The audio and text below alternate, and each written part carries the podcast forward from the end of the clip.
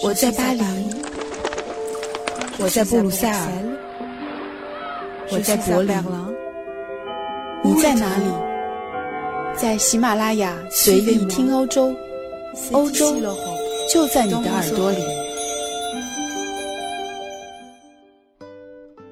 大家好，欢迎收听这一期随意听欧洲。今天想和大家聊一个我个人很感兴趣，也觉得很有意义的事情。我注意到，近年来一种叫做儿童哲学的课堂在欧洲各个国家越来越流行。这是一种培养孩子思考和批判思维能力的工作坊。主要的方式是一个老师带着小朋友们，以讲故事和组织讨论的方式，在对话和宽容的环境中，对生死、生命、战争、和平、宗教、两性和恐怖主义等等问题进行探讨。法国的哲学教育是从高中开始的，学生一般是念到高中的最后一年，也就是十七岁左右才会有一年的哲学课。在法国的高考科目中，哲学也是最重要的科目之一。然而，针对六七岁小朋友的以兴趣班形式存在的哲学启蒙课堂，十年前就在巴黎出现了。在周末，家长们会将孩子送到儿童哲学课堂来。自己到附近的餐厅或者酒吧喝一杯，等着孩子下课。不过，由于巴黎在过去的两年遭受了多次恐怖袭击，孩子们会更加频繁地向家长问起这类问题，而家长们往往不知道应该怎样回答。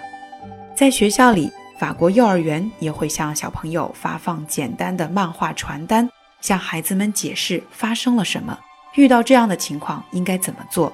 但是对于生活中的一些严肃的大话题，小朋友内心的疑问还是需要专门的引导来得到讨论和抒发。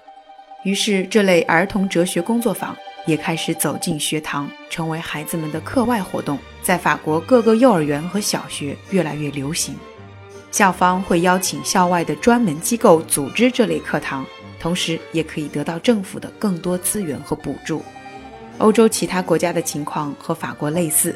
据我了解，在比利时、卢森堡，甚至北美的加拿大的很多学校，哲学已经被引入了小学生的公民教育课堂内。老师惊讶地发现，八岁以前的小朋友想法比较纯真、直接和独特，往往能够问出非常深刻的形而上学的问题。而这种能力会受到社会和大人的影响，八岁以后，想法就会慢慢地坠入社会的俗套了。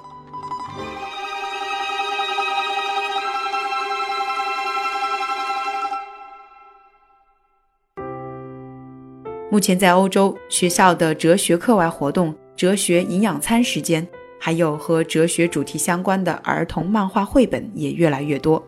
法国的小小柏拉图出版社专门推出了三十多套描绘苏格拉底、笛卡尔和康德这些哲学家故事的漫画系列。在《圣奥古斯丁的忏悔》一书中，作者用法语写道：“罗马演说家奥古斯丁心中充满了不安。”他不停地寻求上帝的存在，但是上帝就在他的内心等待着他。这个迎接他的上帝是谁呢？在《苏格拉底和他的爸爸》一书中，开篇的一个小男孩自问：冬天过后，我堆的小雪人会变成什么呢？天上的白云看到的是什么？这些有关信仰、死亡和普世的目光等等问题，都是与哲学的基本问题相关的。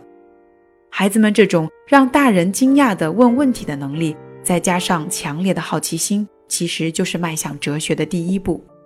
老师们注意到，哲学课堂上最难的事情，就是让孩子们走出所谓好学生的外衣，不是去寻求唯一的正确答案，也不是寻求得到老师的认可。在这个方面，那些性格毫无顾忌或者家庭环境不那么宽裕的孩子，反而能够更快的适应。在瑞士日内瓦的探索学校，儿童哲学教育已经有二十年的历史了。孩子们从四岁就开始接触哲学。这个学校的教学理念是主动学习法，所以注重孩子们的思维和思考能力，而不只是学习能力。学校教孩子们概念，同时也和孩子们一起讨论为什么。像这样开始哲学早教的学校在欧洲并不少，大家逐步达成了这样的一个共识。哲学启蒙能够帮助社会培养未来负责任的社会公民。不过，各个学校使用的方法却不尽相同。在巴黎北郊的一个办得挺有名的儿童哲学工作坊，课堂上只有三条规则需要遵守：第一，发言前需要举手；第二，不能取笑别人；第三，不能打断别人的发言。遵守这三条规定，孩子们就可以在哲学课堂上畅所欲言了。导师会鼓励孩子们发表意见，当中没有对与错，也会尊重孩子选择不发言的权利。在这里，一堂典型的哲学课是这样的：老师在手指上套一个布偶，这些布偶都是各个哲学家的卡通造型，然后用布偶来开口与孩子们对话。孩子们发言前要先举手，老师会给那个孩子一条木棒，他拿着木棒就可以发言了。说完之后，老师示意让孩子将木棒交给下一个举手的小孩，就像在一些新闻发布会上记者们之间传递话筒那样。当然，对于一些不爱开口的小孩，有的老师也会给他一个布偶，用来说自己的心声，因为这样往往能够产生一定的距离感，让自己的心声能够通过另一个人物更好也更容易地表达出来。老师们会让孩子们看一幅图。上面有一只人类的手，握着一只毛茸茸的类人猿的爪子。讨论的主题是人和动物的区别。